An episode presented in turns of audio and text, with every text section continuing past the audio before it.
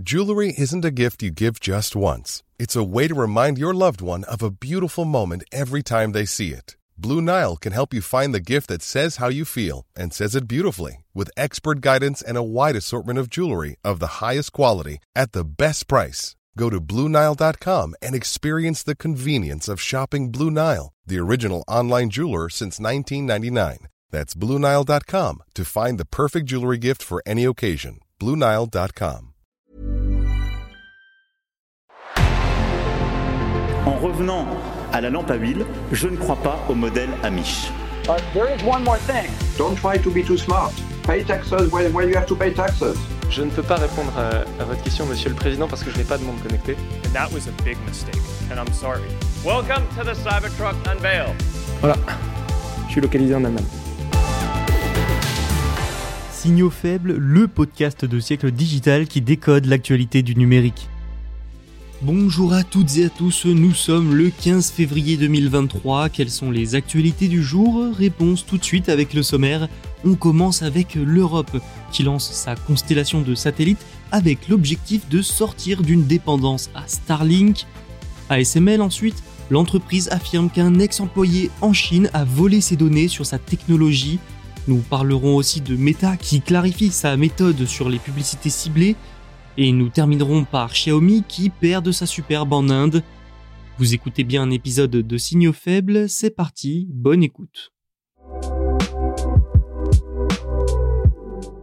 Les députés européens ont voté mardi matin pour la future constellation de satellites Iris 2.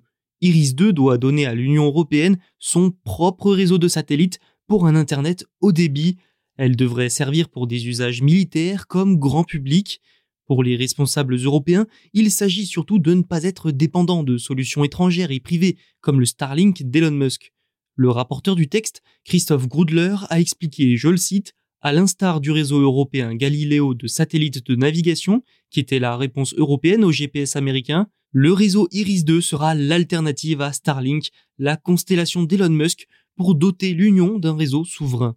Il y a donc un enjeu de souveraineté, d'autonomie à travers ce projet qui a recueilli 603 voix pour, 39 abstentions et 6 votes contre. Il s'agit aussi du troisième grand programme de satellites de l'Union européenne après donc vous l'avez entendu la constellation de navigation Galileo et celle d'observation Copernicus.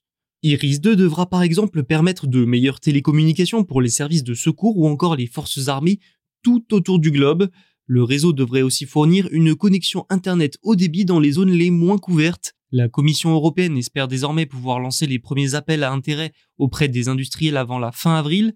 Ensuite, il faudra choisir parmi les offres et instruire les dossiers pour passer à des contrats avant la fin de l'année.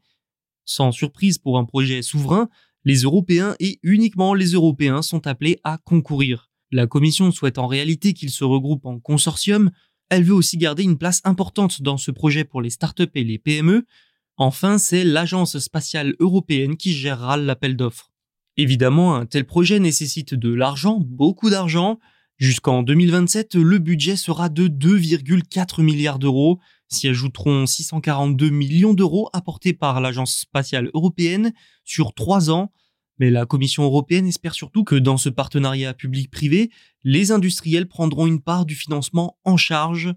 Les premiers satellites devraient être envoyés dans l'espace d'ici la fin 2024. Oui, le moins que l'on puisse dire, c'est que le calendrier est très serré et surtout très optimiste, hein, vu la complexité du projet. La Commission est sans doute pressée par la FCC aux États-Unis, L'organisme américain a récemment donné son feu vert pour les 3000 satellites de Kuiper, le Starlink d'Amazon.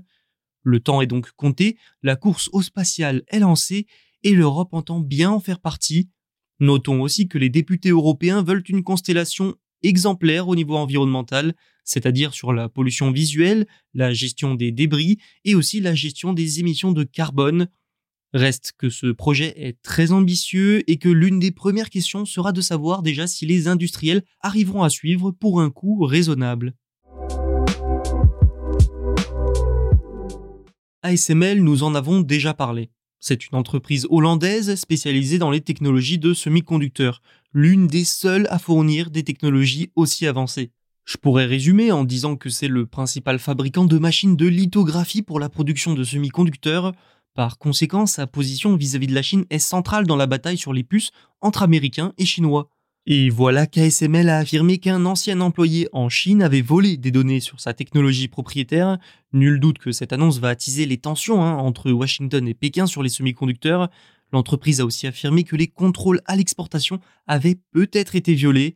Une enquête interne a été lancée et les autorités ont été averties. Le tout au moment où les Pays-Bas et le Japon vont bel et bien rejoindre les États-Unis dans les restrictions contre la Chine. Et oui, sans l'Occident, les sanctions américaines auront eh bien du mal à être efficaces. L'importance d'ASML est stratégique, je vous l'ai dit, basée aux Pays-Bas, la société a pris en importance ces dernières années parce que sa technologie est tout simplement cruciale pour la fabrication des puces les plus rapides et les plus puissantes. C'est même l'un des rares producteurs de machines de lithographie suffisamment avancées pour la fabrication des semi-conducteurs de milieu de gamme et haut de gamme. Forcément, une telle position, ça attise les convoitises. La société a accusé il y a déjà un an une entreprise basée à Pékin d'avoir potentiellement volé des secrets commerciaux. Alors bon, dans l'affaire qui nous intéresse aujourd'hui, on ne sait pas à quoi pourront servir exactement les données volées, mais si elles permettent à la Chine de développer des machines de lithographie plus avancées, les sanctions américaines risquent de prendre du plomb dans l'aile. Selon le cabinet Gartner, en 2021, ASML contrôlait quand même plus de 90% de ce marché mondial des machines de lithographie, estimé à 17,1 milliards de dollars. Reste à voir l'étendue des dégâts quant aux données volées, mais une chose est sûre, ça ne va pas arranger la situation entre Américains et Chinois. Meta, la maison mère de Facebook, Instagram et WhatsApp, deviendrait-elle plus transparente? L'entreprise déploie peu à peu une nouvelle version de sa fonctionnalité. Pourquoi je vois cette publicité? Vous l'avez déjà peut-être expérimenté. La société affirme que l'interface a été repensée. Elle doit maintenant fournir aux utilisateurs plus d'informations sur la façon dont leurs activités sur Facebook sont utilisées pour des modèles d'apprentissage automatique. Des modèles qui alimentent eux-mêmes son logiciel de publicité ciblée. Alors si vous ne voyez pas de quel outil je parle, vous pouvez y accéder en cliquant sur l'icône avec les trois petits points à côté d'une publicité sur Facebook ou même sur Instagram. Avec la mise à jour, vous verrez un résumé des actions sur les plateformes de Meta et d'autres sites web qui ont pu informer les modèles d'apprentissage automatique de l'entreprise. Mais bon, un exemple, c'est toujours plus parlant. Donc, par exemple, une page peut noter que vous voyez une publicité pour des chaussures parce que vous avez tout simplement interagi avec du contenu en rapport avec ça sur Facebook. Les utilisateurs verront aussi de nouveaux exemples et illustrations qui tentent d'expliquer comment les algorithmes d'apprentissage automatique de Meta fonctionnent pour diffuser des publicités ciblées. C'est un pas en avant vers plus de transparence pour une entreprise et bien souvent critiquée pour son opacité. Meta a expliqué, je cite, en renforçant notre transparence sur le fonctionnement de nos modèles d'apprentissage automatique pour diffuser des publicités, nous visons à aider les gens à se sentir plus en sécurité et à accroître notre responsabilité mais arrêtons-nous un instant sur le timing de ces changements. Le DSA de l'Union européenne, le Digital Services Act, entrera en service progressivement cette année. Donner plus de pouvoir à l'utilisateur et plus de transparence, voilà des éléments que le DSA est censé renforcer.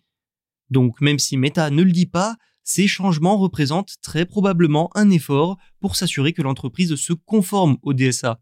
Ce règlement interdira d'ailleurs les publicités ciblant des individus en fonction de leur religion, de leur orientation sexuelle, de leur appartenance ethnique ou encore de leur affiliation politique. Vous connaissez tous Xiaomi, souvent surnommé l'Apple de la Chine, marque de téléphone et autres appareils électroniques connue pour ses rapports qualité-prix souvent très très bons. Très rapidement, Xiaomi s'est implanté sur le marché indien. Son succès a été fulgurant sur cet immense marché, le deuxième marché de smartphones au monde, un succès sur les téléphones d'abord, qui a ensuite permis à l'entreprise de se préparer pour s'attaquer à d'autres catégories de produits. Et finalement, Xiaomi est devenu un acteur majeur des smartphones, mais aussi des téléviseurs et d'autres appareils connectés en Inde. Mais voilà, aucun âge d'or ne dure éternellement et ça vaut aussi pour Xiaomi en Inde. L'entreprise n'est plus la première dans les expéditions de smartphones, les pressions réglementaires augmentent elles aussi, alors que les tensions entre la Chine et l'Inde ne cessent de croître. D'ailleurs, plus de 320 applications chinoises ont d'ores et déjà été bannies d'Inde depuis 2020. Ensuite, Xiaomi est confronté à une fuite de ses cadres en Inde. L'entreprise est en difficulté, ses livraisons de smartphones en Inde en 2022 ont même diminué de 24%. Fin 2022, elle était donc derrière Samsung et Vivo. Après, il faut relativiser en expliquant que tous, sauf Samsung et Oppo, ont connu des difficultés similaires en Inde sur la fin de l'année. Plus globalement, c'est le marché des smartphones dans son entièreté au niveau mondial qui a fortement ralenti ces derniers mois. Xiaomi va donc devoir apporter quelques changements, notamment sur les salaires réputés pour être médiocres. Ensuite, l'entreprise souffre probablement d'un sentiment anti-chinois de plus en plus fort dans le pays. Toutefois, la plupart des analystes estiment qu'il est trop tôt pour affirmer que Xiaomi perd réellement du terrain en Inde. 2023 sera donc une année charnière pour l'entreprise sur le sous-continent. Voilà, c'est tout pour aujourd'hui. Vous pouvez vous abonner pour ne rien manquer sur siècledigital.fr et les plateformes de streaming. À demain pour un nouvel épisode.